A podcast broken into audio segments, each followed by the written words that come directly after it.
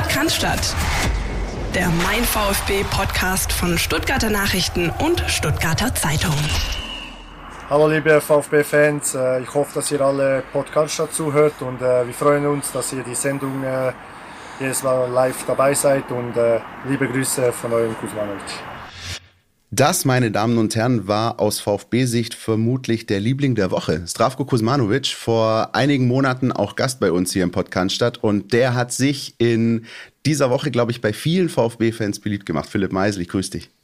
Grüße, Christian, Retour. Grüße an euch da draußen. Und ich wäre mir gar nicht so sicher, ob er das noch hat machen müssen. Denn Kuzma Beste, wissen wir alle seit der Zeit, wo er hier gekickt hat.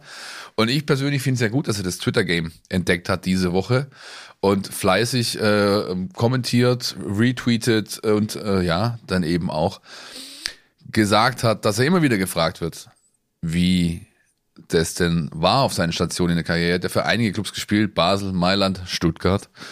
Und in den 170 und ein paar zerquetschten Spielen, die er für den VfB gemacht hat, ist wohl viel Herzblut hängen geblieben. Er wohnt ja hier auch in der Region und sagt, das ist, wenn mich einer fragt, was war der beste Club meiner Karriere, dann sage ich, das war der VfB und er sagt das auch, zumindest für mein Dafürhalten, mit einer gewissen Authentiz Authentizität. Äh, so gut meine ich ihn zu kennen. Ähm, 120. Folge war's. Ich habe nachgeschaut. Heute haben wir die 179. Also vor knapp 60 Folgen waren wir bei ihm zu Hause zu Gast und haben, glaube ich, die Folge aufgenommen, die mit Abstand die schlechteste Soundqualität hat. Ja, das ist wahr. Die wir überhaupt je produziert haben. Äh, man, ich habe es doch mal echt reingehört, ja. Du hörst dich an oder wir hören uns an, als säßen wir zu dritt in einer riesigen Turnhalle und schreien uns äh, quer über den Platz irgendwie so an. Ja, komisch. Aber vielleicht auch ein guter Grund, nochmal eine Einladung auszusprechen an Stravko. Vielleicht schaut er nochmal hier vorbei. Ich glaube, das machen wir. Und falls er auch diesen Podcast hört, wie er auch sagt, dann ist die Einladung hiermit auch nochmal offiziell ausgesprochen an der Stelle. Ähm, das war von uns so ein bisschen der, ähm, sagt man so schön, seichte Einstieg, mit was, mit was Gutem anzufangen, weil die Themen, die wir zu besprechen haben in dieser Folge, die sind äh, leider in der Mehrzahl eher nicht so schön. Ne? Ja, wenn man die letzten beiden Spiele nimmt, Christian, dann ist da natürlich eine gewisse äh, Enttäuschung zurückgeblieben, ganz klar. Man kann auch vielleicht von einer wunderbaren Band sprechen, nämlich der ersten allgemeinen Verunsicherung. Kommen wir aber später noch dazu, im, im, im Mittelteil, glaube ich, unserer Sendung. Lass uns erstmal das Bielefeld-Spiel nochmal so ein bisschen Püree massieren. Du warst im Stadion, erzähl. Ich war im Stadion, äh, wie auch schon in der Woche davor in Augsburg. Und ähm, naja, um vielleicht einfach mal die, die Ausgangslage nochmal ganz kurz anzureißen. Wir haben ja auch darüber gesprochen und äh, du hast äh, gesagt, nach dem Motto, sechs Punkte wären ausgezeichnet, vier Punkte wären super, selbst zwei wären okay. Ähm, am Ende sind es null geworden und das hat zur Folge, dass, ähm, um das ähm, mal von hinten aufzurollen, der VfB mit diesen zwei Niederlagen in diesen sagenumwobenen sechs Punkte spielen ähm, voll im Thema ähm, Abstiegskampf drin ist, was aber die Verantwortlichen ja auch mehr oder minder ähm, gesagt haben, das ist ja sowieso von Anfang an unser Thema. Wir wollen, ähm, wir wollen die Klasse halten. Wir wissen, dass wir da ähm, dass wir da kämpfen werden bis zum Schluss. Aber natürlich, wir haben, wir haben das ausdiskutiert und haben gesagt, diese beiden Spiele sind große Chancen, um sich da unten abzusetzen. Und die beiden Chancen hat der VfB liegen lassen und ähm, ist dementsprechend in der tabellarischen Situation, dass es einfach wieder mehr oder minder bei Null losgeht, wenn wir mal Kräuter Fürth äh, wegnehmen. Aber dann hast du acht Punkte, neun Punkte, zehn Punkte. Frankfurt ist jetzt auch mit zwölf weg. Ähm, also es, es ist für Zeit für so ein Reset, da werden wir, glaube ich, dann später noch drüber reden. Vielleicht ist auch diese Länderspielpause ganz gut. Und zum Spiel selbst, naja, ähm, beim Blick auf die Aufstellung war schon ein bisschen klar, ähm, Stichwort letzte Rille steht auch hier auf unserem äh, schlauen Zettel, den du vorbereitet hast, dankenswerterweise diese Woche. Ähm, es war die letzte Rille und es waren natürlich ein paar Überraschungen auch dabei. Ähm, ich glaube, allen voran zu nennen die Tatsache, dass Borna Sosa nicht auf seiner angestammten Linksverteidiger oder linker Flügelposition gespielt hat, sondern auf rechts und das auch noch ganz gut gemacht hat. Ähm, trotzdem ist es natürlich so, dass du am Ende gemerkt hast und vor allem im zweiten Durchgang, mh, mm, da hat auch Pellegrino Matarazzo nach dem Spiel gesagt, wir haben gar, kein, gar keine Struktur mehr gehabt in dem, was wir gemacht haben nach vorne.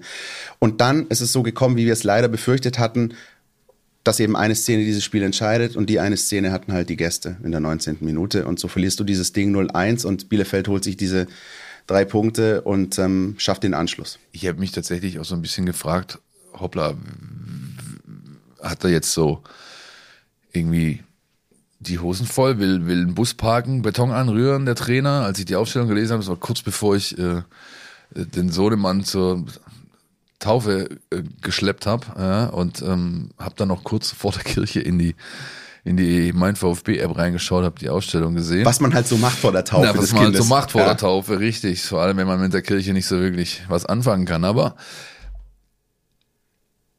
das war nicht so. Also ich habe dann nach mit allem, was ich gesehen, gehört und gelesen habe bisher rund ums Spiel, dann habe ich hatte ich nicht den Eindruck, dass es wirklich so diese okay dicht machen und erstmal nicht, sondern es war einfach der personellen Situation geschuldet. Damit äh, Hamadi dann noch als kurzfristigen Ausfall, Sven Missentat hat äh, uns in die Mikros diktiert dann nach dem Spiel, das kannst du halt irgendwann nicht mehr kompensieren, es geht nicht mehr, ja, und sie werden es, zumindest habe ich das Gefühl, weiter nicht als Alibi nutzen, so, so, so spricht der Trainer nicht, so spricht Missentat nicht, aber es ist eben was, was du nicht wegdiskutieren kannst und dann spielst du eben mit einem Sturm in Anführungszeichen, der aus Daniel Didavi und Roberto Massimo besteht, wobei Massimo auch noch aus einer zweieinhalb, drei Wochen Pause eiskalt äh, da hin muss und dann kommt eben sowas bei rum.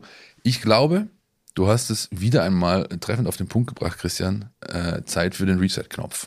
Ja, und ich habe diese Woche schon Training gesehen, kann man nachher noch drüber sprechen. Was ich gut fand, tatsächlich. Man soll ja immer versuchen, auch was Positives herauszuarbeiten, ja. Und äh, was ich wirklich gut fand, äh, war der Switch Sosa Nate, beziehungsweise also Sosa auf die rechte Seite. Ich bin großer Freund dieser inversen äh, Winger, wenn man äh, den Trainersprech hier bemühen möchte. Was, wie siehst du es? Ich glaube, äh, ganz kurz müssen wir an der Stelle nochmal invers erklären. Ist das so ein bisschen, kann ich das einfach so flapsig zusammenfassen mit das, was Arjen Robben immer gemacht hat, oder wie würdest du es sehen? So flapsig kannst du das zusammenfassen. Ein äh, Spieler, der einen starken Fuß auf einer Seite hat, den stellst du auf die andere Seite, sodass er in der Vorwärtsbewegung immer nach innen ziehen kann, um dann mit seinem starken Abschluss äh, als starken Fuß Abschlüsse zu suchen, was äh, Borna gut gemacht hat. Wollen wir erstmal kurz einen Trainer hören vielleicht, was der so sagt? Ja, komm, bevor wir hier noch weiter ins Detail gehen, lass mal hören, was Pellegrino Matarazzo zu sagen hatte nach dem Spiel. Idee habe ich äh, seit mehrere Wochen äh, und also konkret dann in den letzten zwei Tagen, dass es eine gute Idee sein könnte. Aus meiner Sicht ist es sehr gut aufgegangen. Fast alle Angriffe, die wir hatten in die erste Halbzeit, sind über Borna äh, gelaufen hat äh, gute Innendribblings gehabt, äh, gute Bälle in die Spitze gespielt, äh, wo er nach innen gegangen ist, auch zum Torschuss gekommen. Ich fand, ein guter, guter Zug, hat auch eine gute erste Halbzeit gespielt und ist sicherlich auch eine Option für, für die Zukunft. Wichtig muss, klar ist, ist Bonner hat auf die linke Seite eine gute Flanke, aber wenn man keinen Zielspieler hat in der Box, dann äh, bringt es auch wenig. Also hört man äh, eine Idee, die schon länger da war, reifte und dann jetzt zum Einsatz kam. Bielefeld auch ein Stück weit überrascht hat.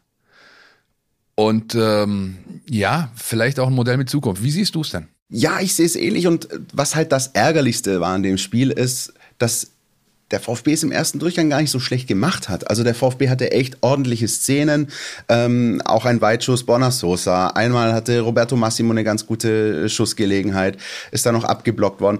Also der VfB hat das in den ersten 15 Minuten, fand ich eigentlich ganz ordentlich gemacht. Ähm, und dann ist halt eben diese eine Geschichte passiert, dass äh, du unaufmerksam warst, dass ähm, Ito mit seiner Fußspitze das Abseits aufhebt, dann fällt dieses Tor und das hat alles so ein bisschen ins, ins Kippen gebracht. Aber ja, du kannst ja am Ende nichts davon kaufen. Aber bis dahin sah das eigentlich ähm, ganz ordentlich aus und ähm, deswegen, wenn auch da irgendwie, wenn ich lese, dass es das ist planlos, das ist, äh, das ist ohne Konzept mitnichten. Nochmal, der zweite Durchgang war mitunter kopflos und war, das haben die Verantwortlichen, das hat auch Matarazzo gesagt, teilweise ohne Struktur. Aber der erste Durchgang, ähm, hast du ganz klar gesehen, dass der VfB mit einer Art Matchplan in dieses Spiel gegangen ist und eine Vorstellung davon hatte, wie dieser Gegner mit diesem Personal, das du zur Verfügung hast, zu schlagen ist.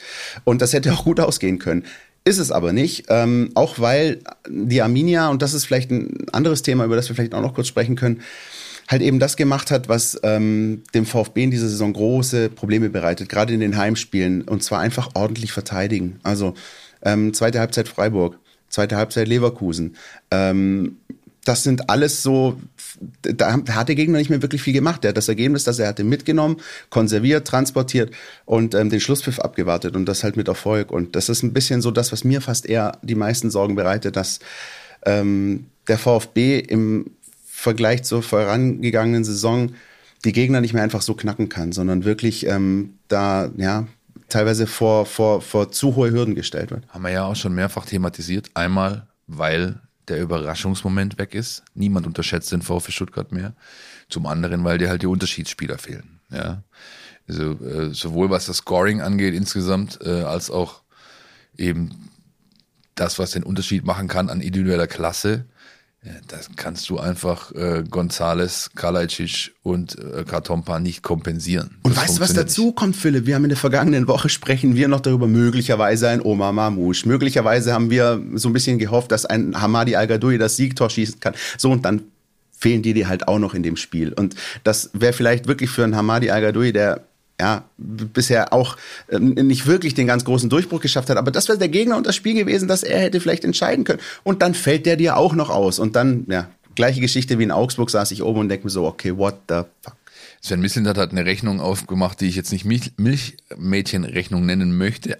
du müsstest, glaube ich, gendergerecht auch Milch-Mensch-Rechnung sagen, aber das ist was anderes. Auf den falle ich nicht rein. Ich steige nicht ein, Christian. Ähm, also keine Milchmädchenrechnung, aber eben äh, ja auch jetzt, also er hat quasi die, den, den Wert der Spieler summiert, die momentan ausfallen, die dem VfB Stuttgart nicht zur Verfügung stehen und kam auf einen Wert von 66 Millionen Euro. Ja, natürlich, das ist jetzt, wie gesagt, deswegen sagte ich, nicht ganz ernst zu nehmen, weil zum einen Transfermarktwerte, wir wissen alle, wie die zustande kommen und so weiter und so fort. Aber es verdeutlicht halt dann doch schon irgendwo ganz gut, was für eine Qualität ist es. Ich meine, ganz Arminia Bielefeld, der Kader, äh, der hat, glaube ich, nicht so viel Wert oder kommt da nur knapp, knapp drüber. Also ist dann halt schon einfach ein Thema, was, äh, was Tragweite entwickelt, peu à peu. Es kam ja ähm, nicht alles auf einen Schlag. Und auch beim VfB hat man anfangs nicht wirklich gemerkt, okay, da fehlen jetzt viele, weil sich die Jungs verrissen haben, das gut gemacht haben. Letzte zwei, drei Spiele, vor allem was die Offensive angeht, insgesamt, ähm, da sieht man halt jetzt schon, dass es voll da ist, das Thema und den VfB, den Club Erfolge, Punkte kostet. Ja, ähm, dazu kommt dann halt eben so eine ja, wie soll ich sagen, self-fulfilling prophecy. Also da können wir auch später vielleicht nochmal drüber sprechen äh, in unserem Mittelteil, ähm, dass du natürlich irgendwann in so eine Art Spirale halt auch kommst. Ähm, die sich in so einem Saisonverlauf einfach entwickelt, dass du ähm, genauso kann diese Spirale nach oben gehen im positiven Sinn. Im Moment geht es beim VfB halt einfach nach unten. Du hast ähm, keine Erfolgserlebnisse, die brechen noch Leistungsträger weg, ähm, du hast nicht das Matchglück auf deiner Seite und dann kommt das eine so ein bisschen zum anderen und ich bin wirklich der Meinung, dass ähm, eine Länderspielpause selten so wichtig war für den VfB wie jetzt. Ja, ich hoffe, sie nutzen es, äh, um durchzuschnaufen, um Reset zu drücken. Den Knopf, äh, während wir hier aufnehmen, spielt man gegen Zürich. Da hat man sich auch alles andere als eine einfache Nummer eingeladen. Ja, die sind Tabellenzweiter in der Schweiz und die letzten fünf Spiele, glaube ich, drei gewonnen, zwei unentschieden. André Breitenreiter an der Linie als Trainer. Und, wenn ich es noch richtig weiß, sogar Inka Grings, ehemalige deutsche Rekord-Nationaltorschützin, äh, die da als Stürmertrainerin arbeitet. Stichwort Spezialisierung. Können wir nachher vielleicht auch noch mal ein, zwei Takte drüber verlieren, ganz am Ende der Sendung. Sehr spannend. War nicht auch mal Ludovic Magnier Trainer beim FC Zürich? Der war Vorbreitenreiter-Trainer, ja. genau, richtig, ja. Als ich das äh, als Tim Walter noch hier war, war ich im Trainingslager in St. Gallen mit dabei. Da hat man irgendwo auf der Rütliwies oder so, irgendwo auf einem Schweizer Dorfplatz gegen Zürich getestet. Hat gewonnen, knapp 2-1. Hamadi, beide Tore gemacht, glaube ich noch, wenn ich mich richtig erinnere. Ähm, und ich habe eigentlich die ganze Zeit, weil du natürlich auch extrem nah ran konntest, ja, wie gesagt, Dorfplatz, ja, keine Tribünen, nix, so irgendwie, ja.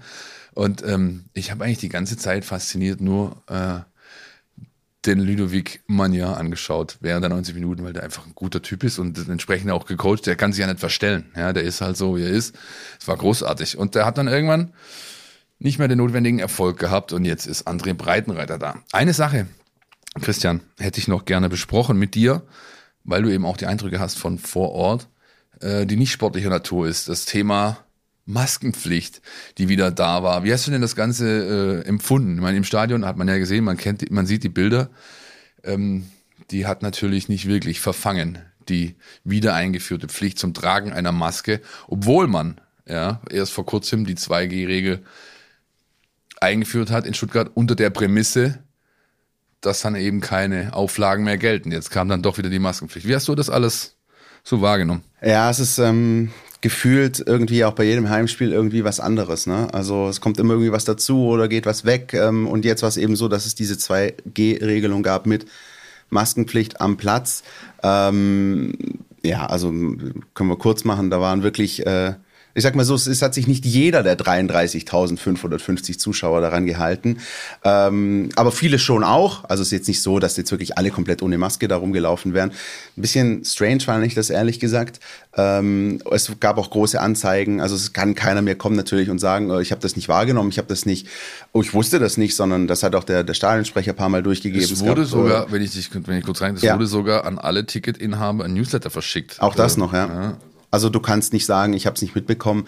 Nun gut, was ich ähm, äh, tatsächlich auch noch interessant finde, oder ich weiß nicht, ob ich jetzt das eine mit dem anderen irgendwie verbinden kann oder soll, aber ich sehe halt dann beispielsweise viele Bundesligaspiele und sehe andere Stadien, die wirklich ausverkauft sind. Also München zum ersten Mal ausverkauft, Leipzig, gut, das war ein Spiel gegen Dortmund ausverkauft, äh, Freiburg hat das neue Stadion und ist ausverkauft. Also alles so ein bisschen andere Argumente und trotzdem fällt mir halt auf, dass das Stadion dem VfB trotz 2G halb leer ist und hm, ich weiß nicht, das lässt sich auch nicht nur so mit der Kapazität erklären. Ich bin auch erstmal gespannt, was äh, passiert, äh, wenn im Dezember Bayern München kommt und ob wir da wieder gute alte Zeiten erleben wie in den 90ern, das mehr als das halbe Stadion voll ist mit Bayern-Fans, was ich ehrlich gesagt mir nicht wünsche, aber ähm, das, das finde ich eher, das ist das, was mich eher so ein bisschen irritiert, auch wenn du dich mit Freunden unterhältst, die äh, nicht so viel den VfB verfolgen, aber dann die Spielzusammenfassung sehen und die fragen, ey, Alter, was ist da los? Da sind die Tribünen voll leer und was, da ist, ist da überhaupt jemand da? Das finde ich auch irgendwie ein bisschen, ja, ich weiß nicht, wie ich das einordnen soll, so recht. Ja, ich, ich glaube, da müssten wir eine eigene Sendung drum stricken, weil ja. das Thema so facettenreich und, und, und vielfältig ist. Ja, was ich, mein, der Verein hat jetzt hinsichtlich der Maskenpflicht und auch hinsichtlich der Aktivitäten, die er vor dem Spiel getan hat, um Leute da reinzubekommen, eigentlich alles getan, was er, was er hätte tun können. Vielleicht eine Sache hätte ich noch als Vorschlag oder als Wunsch. Ähm, der ganze Prozess des Einlasses ist natürlich schwierig. Zum einen, weil natürlich die Menschen geballt zu einer gewissen Uhrzeit kommen. Es gibt natürlich Stoßzeiten mit dem Einlass. Zum anderen aber auch, weil die Ordner eigentlich mit ihrer Rolle überfordert sind. Sie müssen die Personenkontrolle machen, die Taschenkontrolle und sie sollen auch noch das 2G-Zertifikat äh, kontrollieren. Und ich meine, ich stand da jetzt auch ein, zwei Mal, habe mir das angeguckt. Das funktioniert natürlich nicht. Ja, zumindest die Kontrolle des 2G ähm, Zertifikats in einer seriösen Form, das geht nicht, weil da einfach fünf Leute halten dir ein Smartphone vor die Nase und sagen, hier guck und laufen weiter, ja, und das kann ein Screenshot sein, es kann sonst was sein. Was ich gut fand, oder vielleicht als Vorschlag auch für den VfB, falls uns jemand zuhört aus der Mercedesstraße.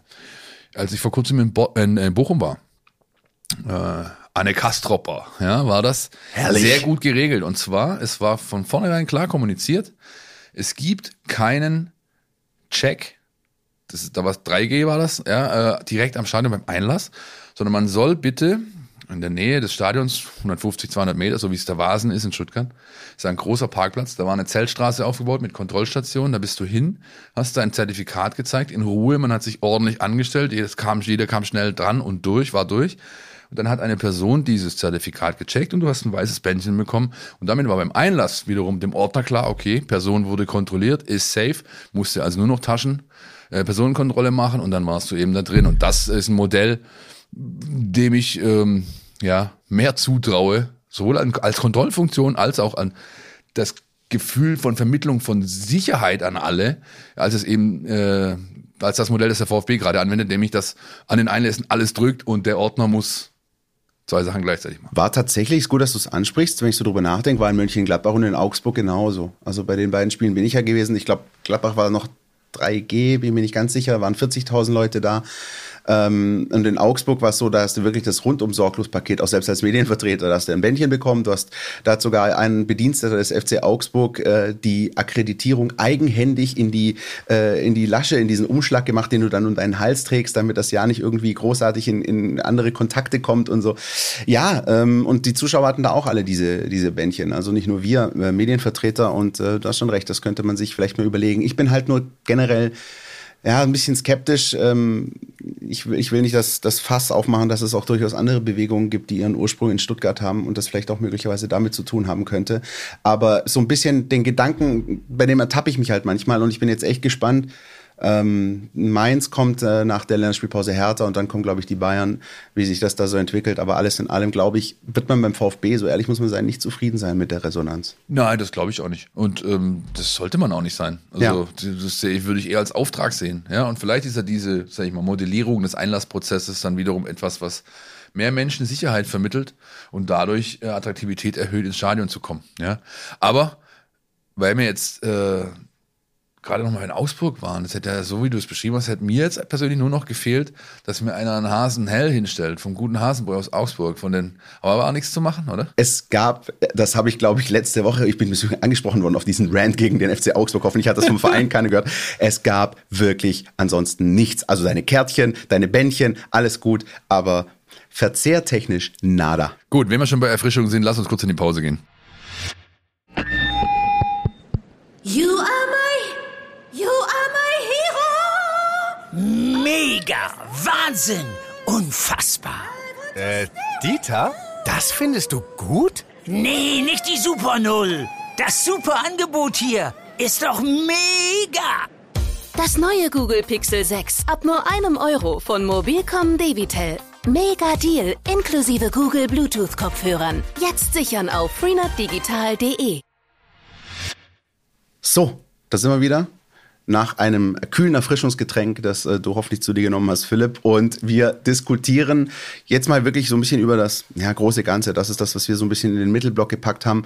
Ähm, überschrieben mit den Worten, warum man das Projekt nicht in Frage stellen muss. Und ich glaube, das ist vielleicht wirklich mal wichtig, darüber zu sprechen, auch weil ja, es mal wieder Herbst ist, ja, die Tage mal wieder kürzer werden, ja, es beim VfB wieder kriselt, aber nein, dieses Jahr irgendwie alles anders ist als in den vergangenen 15, 20 Jahren, was wir beim VfB erlebt haben, oder? Das ist es. Ähm, Ob es jetzt 15, 20 sind, ja, gab vielleicht auch mal andere Phasen, ja, aber äh, von langer Dauer waren die mit Sicherheit nicht. Er hat viel, für mich persönlich, mag mit meiner Einschätzung falsch liegen, ähm, glaube ich aber nicht, ehrlich gesagt, hat viel mit der Qualität der Entscheider zu tun. Die Leute, die da arbeiten, ähm, die haben das richtige Mindset, die haben sich alle auch diesem Projekt verschrieben, das jetzt seit zweieinhalb Jahren äh, rund läuft, seit Sven Missintat hier wirkt. Und sie haben auch etwas, was ähm, sie ein Stück weit, wie soll ich es ausdrücken, bestärken oder freimachen, ist, ist, sind eigentlich die falschen Begriffe, aber, aber also ich versuche es am Einzelbeispiel. Materazzo ist jemand, der kommt aus dem NLZ-Bereich. Ja, der hat seine erste Drucksituation jetzt als Trainer. Hat das im Jugendbereich ja nie gehabt, so, so, so richtig, ja. Und auch als Co. ist das eigentlich nicht so das, was dich beschäftigt. Er ist aber genau weil er diese Erfahrung hat aus dem NLZ-Bereich, ist er eben jemand, der das völlig ausblenden kann. Das heißt, er arbeitet strukturiert weiter, fokussiert sich auf die nächste Aufgabe, auf das nächste, nächste Spiel und äh, auf seinen für dieses Spiel verfügbaren Kader und damit arbeitet er. Missentat wiederum ist jemand, der die Situation schon mal hatte, die jetzt gerade in Stuttgart der Fall ist. Ja? Viele erinnern sich noch ähm, an die Anfangszeit Klopp in Dortmund bestimmt. Also jeder, der Bundesliga geguckt hat, hat das ja mitverfolgt. Klopp kam von Mainz, Missintat, war damals auch schon äh, der Mastermind im Background, hat die Verpflichtung gemacht. Head of Recruitment oder wie man das nennen möchte. Und Klopp kam, hat ein sag ich mal, einen, einen anderen Stil implementiert und dazu den Kader komplett in anderthalb, anderthalb, zwei Transferphasen auf links gedreht, neue Leute geholt und so weiter. Lewandowski war noch nicht der, der er später wurde und so weiter. Dortmund hatte richtig Probleme.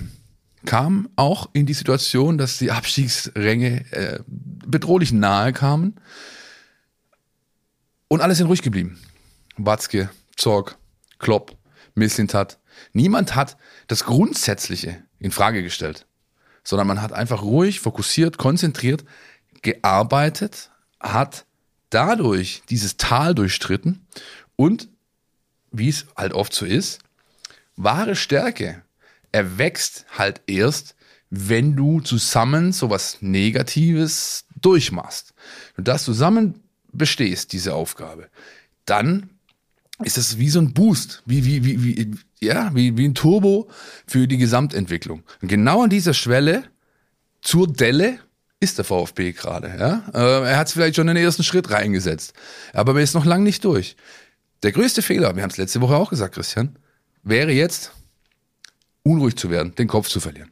Was ich ähm, sehr auffällig finde, also was du jetzt beschrieben hast, war so ein bisschen die äh, Seite der Verantwortlichen und die Seite der, derjenigen, die die Entscheidungen treffen. Was ich einfach auch auffällig finde, ist auch auf Fanseite die, äh, die Ruhe, die da da ist. Ja, auch da gibt es so ein paar äh, ich sag jetzt mal, ein paar Ausreißer, die dann gleich wieder über den Trainer sprechen und äh, also ein Quatsch. Aber wenn man sich das Gros anschaut, ich sag mal 95 Prozent derer, die, ähm, die da ihre Meinung kundtun, dann ist das ganz klar genau das, was du auch gerade beschrieben hast. Ähm, das ist ähm, eine Delle und das wird vielleicht auch noch eine tiefere Delle. Ich meine, wir können, müssen vielleicht darüber diskutieren, dass es in Dortmund 5-0 aufs Dach gibt. Wir wissen es ja nicht, ja. Ähm, aber ähm, es wird das große Ganze einfach nicht in Frage gestellt, weder von der Seite der Verantwortlichen noch von der Seite der, der Anhängerschaft und die mit dem Herzen beim VfB sind. Und das finde ich so ein bisschen beeindruckend, weil das find, wiederum finde ich so, ich weiß nicht, wie du siehst, aber ich finde einfach auch an Sven Mislintat, wie er sich dann halt gibt nach solchen Spielen, das ähm, nötigt mir viel Respekt ab, weil er auf der einen Seite äh, schon zeigt, dass er echt niedergeschlagen ist und dass ihn das mitnimmt und dass ihn das auch schon so fast auch ein bisschen annockt in dem Moment, was da gerade passiert, aber trotzdem gleichzeitig einfach komplett konsequent und glaubwürdig äh, sagt, das nehmen wir an, das ist so, wir wussten, dass sowas mal passieren kann, ähm, es wird schon wieder besser werden. Und ganz ehrlich, wenn wir uns die nackte Tabelle anschauen, ähm, ja, dann ist das jetzt alles zusammengequetscht. Aber es ist ja jetzt auch nichts passiert. Also der VfB steht in der Tabelle nicht da wie Kräuter Fürth. Ich glaube, dann, dann wäre hier schon ganz andere Dinge passiert. Aber mh, mm, der VfB hat noch schwierige Spiele bis Weihnachten. Ähm, wir wissen nicht, wie viele Punkte bis dahin kommen, aber alle, die Verantwortlichen, die Fans und auch wir beide hier sagen ja seit Monaten, es geht eigentlich bei der Personalsituation bis Weihnachten nur darum, Punkte zu hamstern, so gut es geht. Also jetzt zweimal gehörig schiefgegangen in zwei wichtigen Spielen, ähm, kann aber auch irgendwann wieder anders werden. 15 bis zur Winterpause hielte ich für völlig okay. Ja. Sechs Spiele sind es noch, glaube ich. Ja, ne? und Winterpause darf man eigentlich nicht sagen, weil wir sprechen von einer Pause von 20. Dezember ungefähr bis 8. Januar. Dann ist das nächste Pflichtspiel gegen, gegen Kräuter Fürth. Wir haben uns zu der ganzen Thematik eine Meinung aus unserer Redaktion eingeholt. Die hören wir jetzt mal. Querpass, der Kommentar unserer Redaktion. Ja, es stimmt, der VfB hat in Augsburg und gegen Bielefeld bitter enttäuscht und befindet sich im Abstiegskampf. Aber nein, das bedeutet nicht, dass es auch nur ansatzweise gerechtfertigt wäre, das zu tun, was, was jetzt zumindest äh, wieder vereinzelt begonnen hat. Nämlich eine Trainerdiskussion zu führen und daran zu zweifeln, dass der Weg des VfB der richtige ist. Das haben wir in Stuttgart in, in, der Vergangenheit oft genug erlebt. Oft genug wurde der Trainer gewechselt, im Grunde in jedem Herbst. Jetzt liegen die Dinge aus meiner Sicht grundlegend anders. Es hat einerseits mit den vielen Verletzten zu tun, keine Frage. Die sind niemandem anzulasten und, und, und sie sind der Hauptgrund natürlich für die sportlichen Probleme. Andererseits liegt es vor allem daran, dass der VfB vor zweieinhalb Jahren, äh, als Ben Mislintat als Sportdirektor angetreten ist, eine neue Philosophie ausgerufen hat. Ähm, sie basiert auf der konsequenten Förderung von jungen Spielern, auf der Weiterentwicklung von Talenten, die bisher von außerhalb kommen, die in Zukunft aber wieder aus den eigenen Reihen äh, stammen sollen. Es ist ein Weg, der dem VfB neues Ansehen verschafft hat und nach den Jahren des Niedergangs ganz neue Perspektiven eröffnet hat. Äh, das haben wir in der letzten Saison gesehen, als die Mannschaft äh, teilweise begeisternd durch die Liga gestürmt ist. Dass es aber auch, wie wir jetzt erleben, Rückschläge geben kann, äh, das darf eigentlich niemand überraschen. Das Falscheste überhaupt wäre es, jetzt diesen Weg in Frage zu stellen und wieder alles über den Haufen zu werfen. Es ist davon auszugehen, dass auch die nächsten Wochen schwierig werden könnten. Der VfB hat bis Weihnachten noch schwere Gegner vor der Brust. Gegen Dortmund geht es weiter. Äh, der FC Bayern kommt noch. Es ist äh, zudem davon auszugehen, äh, dass die Spieler wie Silas, die lange verletzt waren und jetzt wieder zurückkehren, ähm, dass die sofort wieder durchstarten. Davon ist nicht auszugehen. Es wird äh, deshalb Geduld und Durchhaltevermögen benötigen. Und, das, und vor allem das Vertrauen in die sportliche Leitung, die weiß, was zu tun ist. Ich persönlich halte Pellegrino Matarazzo auch weiterhin für den bestmöglichen Trainer für diese junge Mannschaft. Und deshalb finde ich es auch total richtig, dass man im Verein selbst meilenweit von einer Trainerdiskussion entfernt ist. Das war unser geschätzter Kollege Marco Schumacher und ich kann eigentlich nur jede Silbe unterstreichen, die er gerade vorgebracht hat. Vielleicht noch, äh, um eine mögliche Bombe zu entschärfen, weil Christian Pavlic gerade eine gewisse Rechenschwäche, äh, Rechenschwäche offenbart hat.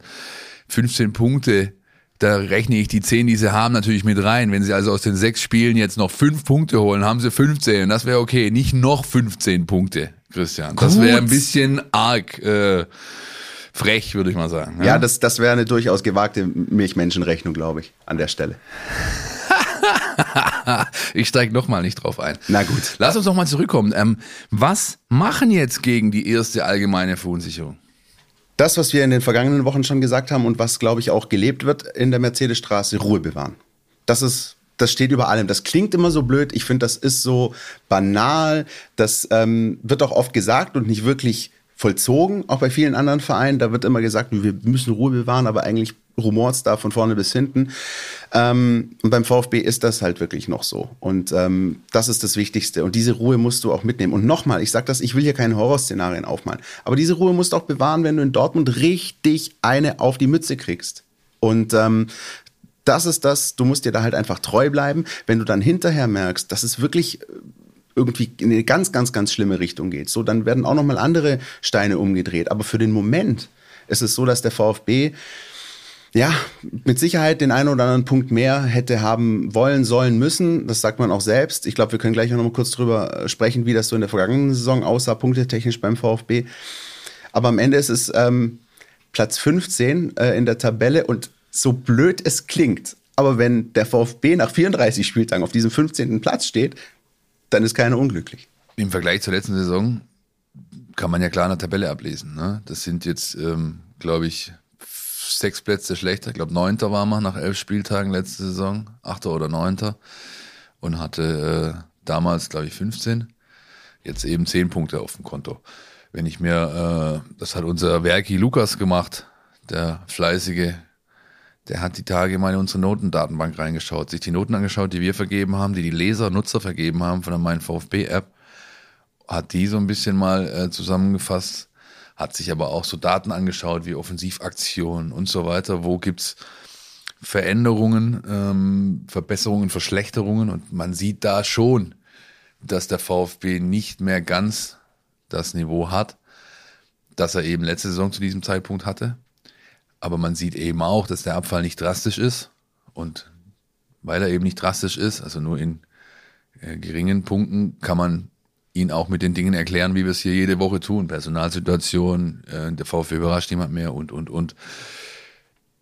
Bevor wir jetzt zu den Trainingseinort, äh, Trainingseindrücken kommen, die ich sammeln konnte die Tage, die vielleicht auch nochmal ein bisschen verdeutlichen, warum da unten alles äh, Business as usual ist, würde ich gerne nochmal kurz den Trainer hören, was er denn gedenkt zu tun gegen die erste allgemeine Verunsicherung. Trainieren, arbeiten, reflektieren, äh, Lösungen anbieten mit den Jungs gemeinsam. Äh, das ist der Weg, unser Weg und das werden wir auch schaffen. Pellegrino Matarazzo, Trainer des VfB Stuttgart im Stile eines Zen-Meisters, so ein bisschen, Philipp. Ähm, wie, wie nimmst du das wahr, auch wie, wie der Trainer sich da artikuliert und, und äußert? Das ist ganz witzig, weil es, es gibt eine gewisse Diskrepanz zu dem, wie er sich eben nach oder vor den Spielen äußert, äh, im Gespräch mit uns und zu dem, was man auf dem Platz sieht. In der Trainingsarbeit, in der täglichen. Ich finde das gut, diese nüchterne Art, die er hat, äh, weil, wie gesagt, es ist kein Grund, jetzt hier rumzupoltern und ähm, die Situation jetzt als großartiges Alibi zu nutzen, sondern einfach klar behalten, Mund abwischen, weiterarbeiten, ruhig bleiben. Ja, so. Wenn man ihn auf dem Trainingsplatz sieht, und das habe ich diese Tage äh, getan, dann siehst du da schon ein gewisses Feuer. Ja, da gibt's dann auch mal verbale Arschtritte, sage ich in aller Deutlichkeit, für Kollegen wie Momo Sissé und äh, äh, Teto Klimowitz, weil sie ihre Hintern nicht bewegen oder nicht das in einer gebotenen Ernsthaftigkeit ausführen, was der Trainer von ihnen verlangt. Andererseits schafft das eben auch, allen ein Lächeln ins Gesicht zu zaubern. Er hat zum Beispiel bei der abschließenden Torschussübung, ähm, da ging's am Anfang ohne Verteidiger, die haben also diese Männchen gesteckt, die sie da immer nutzen. Dann hat er die, die Männchen irgendwann weg und gesagt, hey, ich verteidige euch. Ja? Und hat da wirklich mit seinen 43 Lenzen äh, schon mal kurz die Ärmel hochgekrempelt, ist da gerannt, hat geschuftet, hat weggedrückt, hat gekrätscht, ist über den Keeper drüber gesprungen, hat einfach sich komplett reingehauen. Seine Jungs mussten natürlich grinsen, wenn der alte Mann da sozusagen jetzt meint, er müsste es mit uns aufnehmen. Aber er hat das ganz gut gemacht. Er hat nur seine letzte oder einzige Wette gegen seine Jungs verloren. Sie wissen welche? Sag's mir. Bei der letzten, aller, allerletzten äh, Ausführung dieser offensiven Spielform war es, glaube ich, Förster, Klimowitz und Kulibali. Die drei sind gegen ihn angelaufen und mussten ein Tor gegen ihn erzielen und den Torhüter natürlich. Und er hat gesagt, Leute, ich wette gegen euch, dass ihr kein Tor macht. Wenn ich gewinne, pumpt ihr 30. Wenn ihr ein Tor macht, pumpe ich 20. Natürlich haben sich die Jungs nochmal extra angestrengt, haben das Tor erzielt. Materazzo hat gepumpt, hat seine 20 äh, Liegestütz abgerissen. Aber er hat eigentlich viel, viel mehr damit gemacht. Denn er hat, er hat eine Verbindung aufgebaut zu den Jungs. Ja? Er hat das. Ähm, das ist genau das, was ich gerade gefühlt habe. Er hat sich als Teil von ihnen sozusagen äh, nicht nur dargestellt, sondern er hat das einfach gelebt. Und das ist was, was ganz, ganz wichtig ist für so, sag ich mal, diese, ich sage immer gerne diese Inner Chemistry in einem Team. Das ist wirklich genau das, was ich gerade jetzt, als du die Situation geschildert hast, auch gemerkt habe. Also das ist richtig bei mir angekommen. Ähm, obwohl ich nicht vor Ort gewesen bin, aber genau das zu zeigen, hey, wir sind hier ein Team, so blöd es klingt, das ist so pauschal, aber es, du musst es einfach auch leben. Wir ziehen an einem Strang und ich entferne mich nicht von euch und ihr entfernt euch nicht von mir. Das ist elementar. Ich muss das ganz ehrlich sagen, auch an der Stelle. Ähm, auch wenn mir das dann vielleicht irgendwann mal um die Ohren fliegt, ist mir ehrlich gesagt Wumpe. Ich bin froh, dass der VfB Stuttgart Pellegrino Matarazzo an der Seitenlinie hat. Und es ist mir lieber, einen Pellegrino Matarazzo zu haben, als einen Stefan Leitl, als einen Frank Kramer, als einen Markus Weinzierl oder als einen Paul Dardai. Weil ich glaube, dass das, was diese Inner Chemistry angeht, einfach etwas ist, das hast du in dieser Mannschaft. Du musst natürlich hoffen, dass es nicht verloren geht. Ja, du musst da immer wieder von vorne dran arbeiten. Das ist wie in einer Beziehung. Ja, immer, immer daran arbeiten. Das kannst du nicht äh, für selbstverständlich nehmen. Aber ähm, mir gibt das trotzdem ein ganz gutes Gefühl. Auch genau die Szene, die du gerade geschildert hast. Das letzte Mal, als der VfB in einer ähnlichen Situation war, haben die geschätzten äh, Jungs von Vertikalpass diese Woche geschrieben, hatten sie einen Schwätzer, einen Lügner und einen Blender an, äh, in den Entscheiderpositionen. Das ist das, was ich vorher gemeint habe mit, mit, äh, mit, mit äh, Qualität auf Entscheiderpositionen. Ja? Der Schwätzer Reschke, der Lügner Dietrich und der Blender Weinziel. Die drei wurden explizit genannt. Äh, A bis Z, schöne Grüße an dieser Stelle. Hab's gerne gelesen, den Text. Hm. Ja, das hebt einfach deutlich ab von äh, vergleichbaren Situationen in der Vergangenheit und deswegen nochmal. Zweieinhalb Jahre läuft hier alles Sahne im Endeffekt. Nicht alles Sahne, ja, aber es läuft sehr gut und überraschend besser auch, als viele vielleicht erwartet haben. Und jetzt beim ersten bisschen Gegenwind soll ich das ganze Projekt in Frage stellen. Wer hat denn hier die ganze Zeit nach Kontinuität geschrien? Wer hat sich immer gewünscht, dass es hier mal aufwärts geht? Warum also beim ersten kleinen Lufthauch die Hosen gestrichen voll haben? Sehe ich nicht ein. Bevor ich mich jetzt aber weiter in Rage rede, Christian, Jingle abfahren. NLZ News. Neues von den Nachwuchsmannschaften. Ein torloses Unentschieden. Und wie man übrigens nicht sagen darf, ein torloses 0 zu 0. Das steht bei Journalisten äh, auf, auf dem Index. Ne? Die ähm, Roten hab haben 1 zu 0 verloren. Ja, ja genau. Äh, 0 zu 0, ein torloses Remis äh, des VfB 2 äh, gegen die SV Elversberg das haben wir schon in den vergangenen Wochen so ein bisschen äh, thematisiert, dass der VfB sich vermeintlich gegen diese Mannschaften aus dem oberen Drittel äh, leichter tut. Ähm, wie, wie hast du das Spiel gesehen und wie hat Frank Fahrenhaus das Spiel gesehen? Ich hab's, ich, ich würde es nicht leichter tun, ob das jetzt so komplett eingetroffen ist, ja, kann man hier und da in Frage stellen. Was sie haben, ist Stabilität. Sie haben eine gute Struktur gerade auf dem Platz.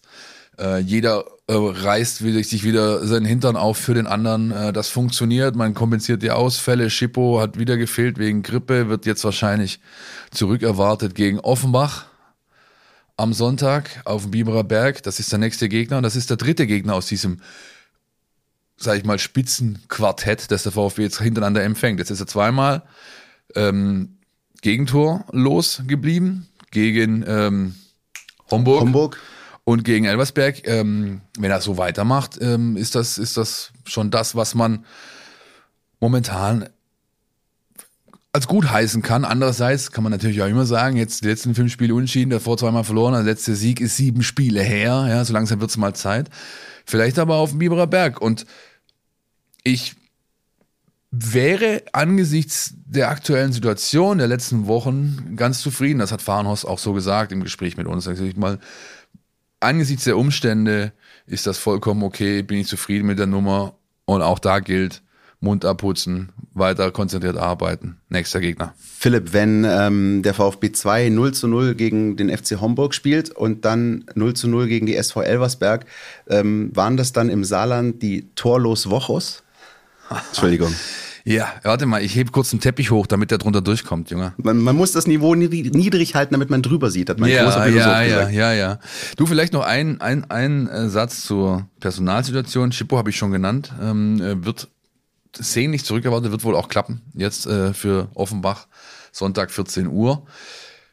Ansonsten hat er gerade drei, vier Mann weniger im Training. Vier sind es insgesamt, nämlich Bazzoli, Maklica, Kohl und Klaus. Die sind bei Matarazzo. Werden möglicherweise momentan, während wir hier sprechen, sogar eingesetzt in Teileinsätzen gegen Zürich. Werden natürlich aber am Sonntag alle beim VfB 2 im Kader stehen und Richtung Offenbach aufbrechen. Die Tore, die wir nachher noch ganz kurz anreißen, übrigens, vom Wochenende, die gab es nämlich schon, zwar nicht beim VfB 2, aber bei der U19, bei der U17. Die Torshow findet ihr wie immer bei uns in der App, könnt ihr euch da das Video anschauen. Bevor wir aber zu den beiden Mannschaften kommen, Christian, du hast mir zugerufen, dass du gerne über eine Personalie aus Fahrenhorsts Kader nochmal gesondert sprechen möchtest. Ja, und zwar ähm, verfolge ich ja auch sehr aufmerksam die Gazetten in äh, Kroatien und da ist ja gerade der gewisse Sportsfreund Jakov Schuwer, wie er übrigens heißt, äh, abgestellt worden. Ähm, also heißt quasi wie Schucker nur mit V, ja, Schuwer. Ähm, und ist tatsächlich großes Thema gewesen in der, in der Medienlandschaft. Natürlich auch eine große Nachwehe der ganzen Bonner Sosa-Thematik müssen wir nicht wieder aufrollen, aber man hat das natürlich ähm, auch dort sehr aufmerksam beobachtet, was da mit Sosa passiert ist, wie das mit Sosa ausgegangen ist. Und dass jetzt, ja, der, der kroatische Verband ähm, wirklich ähm, daraus gelernt hat und gesagt hat, das, das soll uns nicht nochmal passieren, dass uns da möglicherweise ein Talent, was eigentlich Bock hat, für unseren Verband zu spielen, äh, durch die Lappen geht. Und jetzt hat Jakov Schuwer ja davor für die deutsche äh, Auswahl gespielt und ist jetzt sozusagen gewechselt ähm, zum kroatischen Verband. Und das war durchaus ähm, vielen äh, Nachrichtenportalen einfach äh, nicht nur eine Meldung, sondern wirklich auch so ein bisschen eine Story wert. Also der wurde porträtiert, wurde darüber dann gesprochen, wie sein Weg war, so ein bisschen, äh, wie es ihm auch hier geht. Ähm, Borna Sosa ist sogar da unten gefragt worden, hat dann gesagt, ja, guter Junge, ich habe ihn ehrlich gesagt noch nicht häufig spielen sehen, aber ähm, absolut, absolut talentierter Spieler und eine große Nachwuchshoffnung. Ähm, also da beobachtet man schon sehr, sehr aufmerksam, und das ist nicht Jakob Schuwer ist ja nur ein äh, Beispiel. Es gibt ja auch noch den einen oder anderen, auch aus anderen äh, Ländern, die da jetzt für die U19 und die U21 dann spielen. Ähm, da es sind so ein bisschen nicht nur beim Verband, glaube ich, sondern wirklich auch in der Öffentlichkeit und auch in der Medienlandschaft so ein bisschen die Antennen hochgefahren, zu gucken, hm, was machen die? die ähm, viele Portale machen das ein bisschen so ähnlich wie wir. Philipp, wir gucken ja oft am Wochenbeginn, äh, was so die Leihspieler des VfB Stuttgart äh, machen. Und ähm, genauso ist das wirklich, dass es da große äh, Recaps gibt. Ähm, was machen denn die Junior-Nationalspieler so, die in der Diaspora, wie man so schön sagt, äh, leben, machen? Und ähm, ja, das ist wirklich jetzt äh, eine große Sache gewesen und, und der Name Jakov Schuwer ist wirklich auf den drei größten äh, Nachrichtenportalen gefallen jetzt die Tage. Magst du mir sie zu meiner persönlichen Freude alle bitte nennen, die Nachrichtenportale? Äh, nur damit ich jetzt einmal ein bisschen hier kroatisch gesprochen habe. Ne? Äh, also das ist natürlich so, wenn man möchte, dass es Večernji liest, das ist so ein bisschen die, die kroatische Bild, also ein bisschen die Boulevardzeitung. Dann hast du äh, 24 Sata, das heißt auf Deutsch übersetzt so viel wie 24 Stunden. Äh, auch eines der größten Nachrichtenportale, die befassen sich aber natürlich in großen Teilen auch mit den wirklichen Nachrichten und nicht nur mit dem Sport. Und dann hast du natürlich ja die sagenumwobenen Borna Sosa hat oftmals dort Interviews gegeben, Sportske Novosti, die Sportnachrichten ganz einfach, die Sportneuigkeiten auf Deutsch übersetzt. Das ist so ein bisschen ähm, der Kicker, wenn man so möchte. Ja, also das größte Fach, Fachportal, die größte Fachzeitung erscheint da unten auch wirklich immer noch täglich äh, als Print äh, am Kiosk deines Vertrauens. Ich habe Gänsehaut. ja, gut. Vielleicht die gleiche Gänsehaut, die Jakob Schubert demnächst auch verspüren wird, sollte er seinen zweiten, ist es glaube ich, Einsatz dann für die kroatische Junioren-Nationalmannschaft haben. Er wird Frank Fahrenhaus nicht zur Verfügung stehen am Wochenende, weil er eben unterwegs ist. Ähm, aus der Jugend noch Raul Paula für die deutsche U18 äh, unterwegs, äh, Laubheimer, auf Abruf U19, Kudala, Abruf U20, Aidonis, der nach Dresden ausgeliehen ist, Abruf U20, alles Deutschland, Castanaras ist für die Griechen unterwegs. Drei, vier Jungs aus der U17 und U16 sind unterwegs und Dennis Simon hat seine erste Nominierung bekommen, der Torhüter Luca Raimund am äh, Wochenende zwei Buden gemacht, hat seine erste Nominierung bekommen für die deutsche U17. Und weiter unter ist auch noch was über, unterwegs, aber ich habe es äh, nicht mehr alles parat. Luis Ribeiro der letzte in der Reihe, der mir einfällt, habe ich schon mal erwähnt in den letzten Folgen. Äh, Deutsch-Portugiese, junger Jahrgang, hat sich bei Nico Willig festgespielt und am Wochenende das Wichtige 1 zu 0 erzielt in Leverkusen unterm Bayerkreuz. Im Pokal gegen äh, Bayern 04 Leverkusen. Der VfB hat sich 3 zu 1 durchgesetzt. Raul Paula, der schon angesprochen wurde, und Thomas Castanaras ebenfalls haben die anderen beiden Buhen gemacht. TBD noch einen Elfmeter verschossen und glaube ich kurz vor Schluss hat noch ein Spezi fertiggebracht, den Ball am leeren Tor vorbeizuschieben. Ich glaube, es war äh, der Kollege Schein. Ja, jedenfalls ist das eingetreten, was sich der Trainer gewünscht hat, nämlich eine hochkonzentrierte U19, die den Gegner nicht komplett beherrscht hat, weil er auch eine gewisse Qualität hat, aber eben den Sieg äh, mit nach Stuttgart nach Hause genommen hat und jetzt wartet das DFB-Pokal Achtelfinale. Und das ist ja so ein Ding, ne? Äh, da haben wir auch darüber gesprochen, dass die sich auch wirklich freuen, auch im Team, wenn es dann mal gegen ein paar andere Gegner geht. Jetzt hat man gewonnen bei Werder Bremen, bei Bayer Leverkusen. Also irgendwie, du merkst, da wird noch mal was Zusätzliches an Kraft, an Motivation, an Emotionen auch, auch freigeschaltet und, und, und freigemacht bei den Jungs. Fun Fact: Der VfB ist immer noch amtierender DFB-Pokalsieger. Richtig, weil er hat ja den Titel 19 gewonnen, 20 wurde kein DFB-Pokal ausgespielt. Ja? Wahnsinn. Das heißt, auf dem Weg zur Titelverteidigung jetzt Achtelfinale, hast du gesagt, äh, Gegner steht aber noch nicht fest, ne? Nein, das entzieht sich meiner Kenntnis. Äh, hätte ich mitbekommen, so es denn äh, so sei, sollte gewesen sein. Äh, anyway. Der Konjunktiv ist Kon eine Geschichte voller Missverständnisse. Mm, die U17 müssen wir noch abhandeln. Richtig, die hat äh, ein Derby-Sieg gefeiert in Karlsruhe. Karlsruhe kannst du schon mal gewinnen, ne? 3-0. Ne? Ähm, Markus Fiedler sehr zufrieden gewesen. Seine Mannschaft war dominant, hat den Gegner beherrscht. Ähm, Luca Raimund, wie gesagt, da hat er schon seine Nominierung gewusst, dass er erstmals zur deutschen U17 fährt. Zwei Buden gemacht. Und äh, das andere Tor, das dritte, das erste von den dreien im Spiel.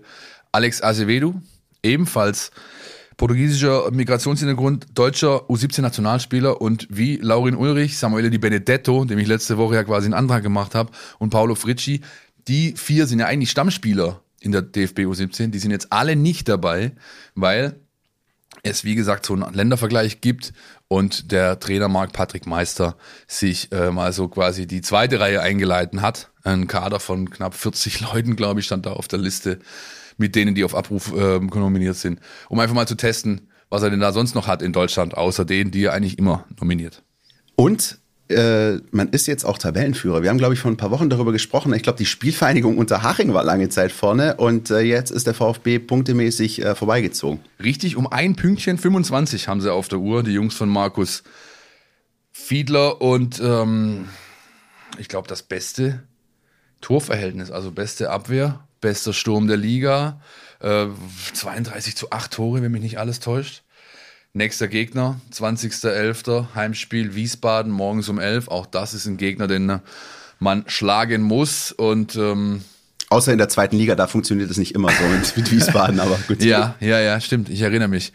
Ähm, ja, denn man schlagen muss als VfB U17 in dieser Liga und ich gehe einfach mal davon aus, dass die Mannschaft ihren Lauf, den sie gerade hat, äh, weiter nutzen kann und das bis zur Winterpause durchzieht. Jetzt aber Werbeblock, oder? Jetzt aber. Kannst du das hören? Endlich ist die Bundesliga wieder am Start. Ich bin Christian, du kennst mich aus dem Mein VfB Podcast Podcast und ich freue mich riesig. Tauche ein in die Welt deines Lieblingsvereins, den VfB Stuttgart. Mit dem Mein VfB Plus Abo bleibst du die ganze Bundesliga-Saison auf Ballhöhe. Erhalte Zugriff auf das Matchcenter, Live-Ticker, multimediale Inhalte und vieles mehr. Jetzt die Mein VfB App herunterladen und das Abo vier Wochen kostenlos testen. Verfügbar im Apple App Store und im Google Play Store.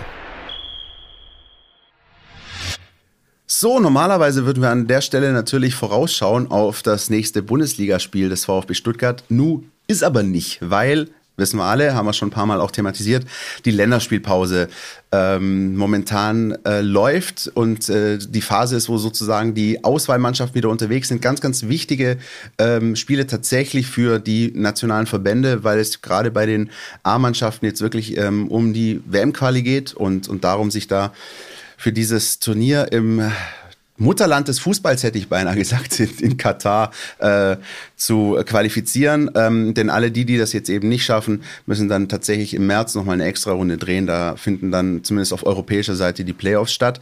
Und ähm, aus VfB-Sicht, Philipp, sind sechs Spieler unterwegs, ne? Nicht ganz. Ich habe da noch einen Nachtrag zu liefern. Es sind sieben. Okay. Klär mich auf. Ömer Beas ist auch unterwegs, denn hat der VfB auf seine berühmte Liste nicht draufgeschrieben. Vielleicht haben sie es verschwitzt, äh, kann passieren, äh, ist ja nicht so wild. Der ist unterwegs für die türkische U21. Dann haben wir Narte und Fagir, die für die dänische U21 unterwegs sind. Dann haben wir Borna Sosa, der für Kroatien unterwegs ist. Damit habe ich vier schon. Clinton Mola für die englische U21. Clinton Mola für die englische U21, das ist da drüben übrigens auch ein Thema. Mich hat die Tage ein Journalist der äh, berühmten London Times angerufen und mich so ein bisschen ausgefragt über Clinton Mola, was das denn für ein Typ ist und so, weil man den da drüben auch nicht so wirklich auf der Rechnung hatte. Der ist ja ein wie sind hat er denn aus der Chelsea-Jugend geholt? Dann verschwindest du erstmal auf dem Radar aus und du spielst gleich bei Mailand oder, oder sonst wo Stamm. Und jetzt taucht er da plötzlich auf, ist ja vor kurzem von der U20 in die U21 hochgezogen äh, worden, äh, Mola. Und hat da auch gleich gespielt, auch gut gespielt. Und jetzt stehen das nächste, das steht das nächste Spiel an. Also interessante Personale für die Engländer. Philipp, äh, hast, du hast ja bestimmt mit dem Kollegen so ein bisschen gesprochen, auch ein bisschen vielleicht über Clinton Mola hinaus, was mich mal interessieren würde. Wie ähm, nimmt man denn so in beispielsweise London den VfB Stuttgart als solchen wahr? Also der war ja mal vor, muss ich ja nicht erzählen, äh, fast 20 Jahren Dauergast im Europapokal. Da wusste man schon, wer Stuttgart ist. Wie ist das so heute? Werden wahrscheinlich viele nicht gerne hören, aber diesen Status hat der VfB eingebüßt. Mhm. Ja. Ich meine, man, was man wahrnimmt, ist das Thema ähm, Sammelbecken für internationale Top-Talente. Ja, das nimmt man wahr. Das ist klar. Aber dass er jetzt ein, sag ich mal, regelmäßiger Gast in internationalen Wettbewerben war, war jetzt nicht unbedingt unser Gesprächsthema. Das ja. hat den äh, guten Herrn nicht so interessiert. Ähm, ja, bin gespannt, was er schreibt über Clinton. Und wen haben wir jetzt noch vergessen? Na, den Capitano. Natürlich, den Capitano. Wataru Endo, äh, auch da ähm, gibt es ja Stimmen, die sagen, den solltest du eigentlich nicht mehr schicken. Der ist ja völlig überspielt. Keine Ahnung, diese Saison schon um die 50 Spiele in Knochen. Ja, dieses Jahr, Kalenderjahr. Ist ja irre eigentlich und ständig um den halben Globus unterwegs, auch wenn die ihre Spiele nicht mehr oder manchmal halt auch so auf Zwischenstationen verlegen nach Dubai oder sonst wohin, damit nicht alle so weit fliegen müssen, ja. Ähm, aber Gut, Sven hat halt, ja, nein, warte, Sven hat halt auch gesagt, er, er, also Wataru ist so ehrgeizig und wie du angesprochen hast, es geht für die Japaner um viel, um die Quali, den kann ich da nicht, nicht hinlassen. Ja? Und deswegen Exakt. ist er natürlich unterwegs. Das ist klar, vor allem, weil das natürlich auch für die Spieler, äh, wenn sie dann eben da auch mit Herzblut dabei sind, einfach nochmal was ganz Besonderes ist. Und ähm, bei Borna Sosa ist es beispielsweise so, die Kroaten spielen auch die entscheidenden Spiele, die spielen erst auf Malta und dann äh, das entscheidende Heimspiel, da geht es dann wirklich um Platz eins in der Gruppe, dann daheim gegen Russland. Und gerade auf Malta ist es so, da wird Borna Sosa mit, ich sage jetzt echt mal, an Sicherheit grenzender Wahrscheinlichkeit spielen, weil nämlich sein Konkurrent auf der Position, Borna Barisic, äh, gelb gesperrt ist. Und da ist eigentlich klar, dass da dann Sosa spielen wird. Ich glaube, beim VfB wird man ähm, mehrere Kreuzchen machen, wenn alle unverletzt ohne größere Blessuren zurückkommen. Äh, und äh, Wataru und sein Jetlag, das sind ja gute Kumpels. die werden das schon irgendwie hinbekommen, die zwei. Die haben schon viel Zeit miteinander verbracht. Ja, genau, Jahr. richtig. Und, und dann schauen wir mal, was dann gegen Dortmund bei rauskommt. Das Spiel gegen Dortmund besprechen wir in der nächsten Folge. Denn äh, da wollen wir heute einfach noch nicht den Fokus drauf legen, auch weil es noch ein Stück weit zu, weg, zu weit weg ist. Also die nächste Folge, die 180. wird natürlich den Fokus auf das Spiel in Dortmund haben. Ähm, das Spiel gegen Zürich haben wir erwähnt. Leider, was ist dein Lieblingssatz in diesem Kontext? Äh, das Ergebnis und sonstige ähm, Geschehnisse rund um dieses Spiel entnehmen Sie bitte der Tagespresse. Vor Redaktionsschluss noch nicht beendet. Auch genau. das ja sehr gut. Ähm, da schauen wir mal. Auch da bleibt zu hoffen, dass sich keiner schwerer verletzt. Äh, und dann, wie gesagt, Trainer hat es vorher gesagt, ruhig bleiben, weiterarbeiten, konzentriert bleiben. Die Themen ansprechen, die wichtig sind an diesen Arbeiten. Ähm, ich bin tatsächlich gespannt, ob ähm, Silas wirklich zum Thema wird, wie es vom Trainer vor dem Bielefeld-Spiel angekündigt wurde. Er hat gesagt, ich hoffe, wünsche mir, dass es für einen Kurzeinsatz reicht gegen Dortmund. Ich habe ihn diese Woche trainieren sehen. Zwar immer noch, zumindest in der Einheit, die ich sehen konnte, ohne Zweikämpfe, ohne Körperkontakt. Aber also ansonsten macht nichts an dem Jungen mehr den Eindruck, als würde es ihn in irgendeiner Form behindern. Ähm, das gleiche gilt für Lee Eckloff der denke ich auch gegen Zürich hat gegen Elversberg 20 Minuten bekommen, gegen Zürich könnten es vielleicht schon 30 sein. Auch er wird bald wieder an die Schwelle zum Spieltagskader, an die Türe klopfen ja, und da gerne dabei sein. Die Leistung stimmt, darf er das auch. Und dann haben wir noch Tommy, und Mavropanos? Genau, das haben wir vielleicht nämlich noch vergessen an der Stelle. Also wir haben die Spieler aufgezählt, die sieben sind es ja dann, die zu ihren Auswahlteams gereist sind. Zwei haben nämlich abgesagt aufgrund der Verletzung, die sie jetzt in der vergangenen Woche hatten. Konstantinos Mavropanos ist nicht zur griechischen Mannschaft gereist und Omar Mamouche nicht zur ägyptischen. Die beiden sind also hier geblieben und äh, auch da ist man natürlich guter Hoffnung, dass das dann in der nächsten Woche wieder besser wird. Ja, bei Mamouche wäre ich vorsichtig, den siehst du nicht auf dem Trainingsplatz. Das scheint dann doch ein bisschen ein derberer Schlag auf die Syndesmose gewesen zu sein. Mavropanos und äh, äh, Tommy dagegen, die trainieren. Ähm, und da ist zwar individuelles Training angesagt mit Martin Franz immer separat, aber sie sind auf dem Platz. Äh, Mavropanos auch bei äh, 0 Grad in einer kurzen, äh, kurzen Hose, es scheint ihm überhaupt nichts auszumachen, wie das halt Abwehrspieler so sind, halb Mensch, halb Tier, die Nummer 4. Ja? ja, genau. Und ähm, dann, äh, ja, bei beiden würde ich mal noch nicht alles abschreiben. Mamouche wage ich zu bezweifeln. Ganz ehrlich. Wie immer gilt, äh, Updates, äh, wie geht's den verletzten Spielern, was passiert an der Mercedesstraße und vor allem auch, wie haben sich die äh, Nationalspieler geschlagen, die jetzt unterwegs waren. Das ähm, lest ihr alles bei uns über das Wochenende, zu Beginn auch der nächsten Woche in der Mein VfB-App und bei den Stuttgarter Zeitungen und den Stuttgarter Nachrichten. Und wir, Philipp, du und ich, wir äh, quatschen in der nächsten Woche dann ausführlich über genau das. Also wie geht's äh, den Verletzten, wie haben sich die Spieler geschlagen und dann eben natürlich auch auf das nächste Spiel in Dortmund. Darüber werden wir quatschen. Wir werden diese Woche euch keinen Spezial präsentieren können am Freitagmorgen in der App. Das hat verschiedene interne Gründe. Dafür können wir euch schon heiß machen auf die nächste Woche. Da gibt's ein Christian und Philipp schwelgen in der Vergangenheit Podcast Spezial, nämlich werden wir uns das 4-4 bei Borussia Dortmund zur Brust nehmen und da einfach nochmal unsere persönlichen Eindrücke aus und von diesem Spiel ähm, präsentieren. Ich freue mich schon sehr drauf. Ich sag nur hui, hui, hui, hui, hui, hui. und ich sag nur Fritz von Ton und Taxis. Eine Sache noch, bevor wir raus sind für heute.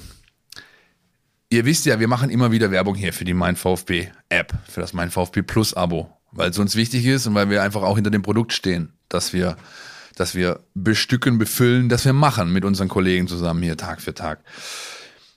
Ich habe mich mit Alisa aus dem Produktmanagement unterhalten. Schöne Grüße. An dieser Stelle. Und die hat mir die aktuelle Abozahl ins Ohr geflüstert. Ich verrate die euch jetzt nicht. Aber ich verrate euch eins. Es fehlt nicht viel zur 1893. Und wenn ich mir was wünschen darf für Weihnachten in diesem Jahr, dann die 1893 Mein VfB Plus Abonnenten. Also, geht in den App Store eures Vertrauens, zieht euch die App, die ersten vier Wochen sind kostenlos.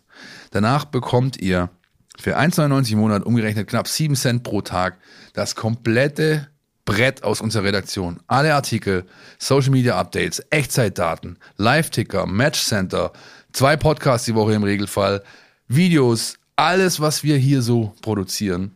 Und ähm, einfach ein Muss für jeden VfB-Fan. Mehr kann ich dazu gar nicht sagen. Nee, dem äh, kann ich eigentlich auch gar nichts hinzufügen, außer äh, dir, Philipp, und euch da draußen äh, ein schönes Länderspielwochenende zu wünschen. Wiederhören.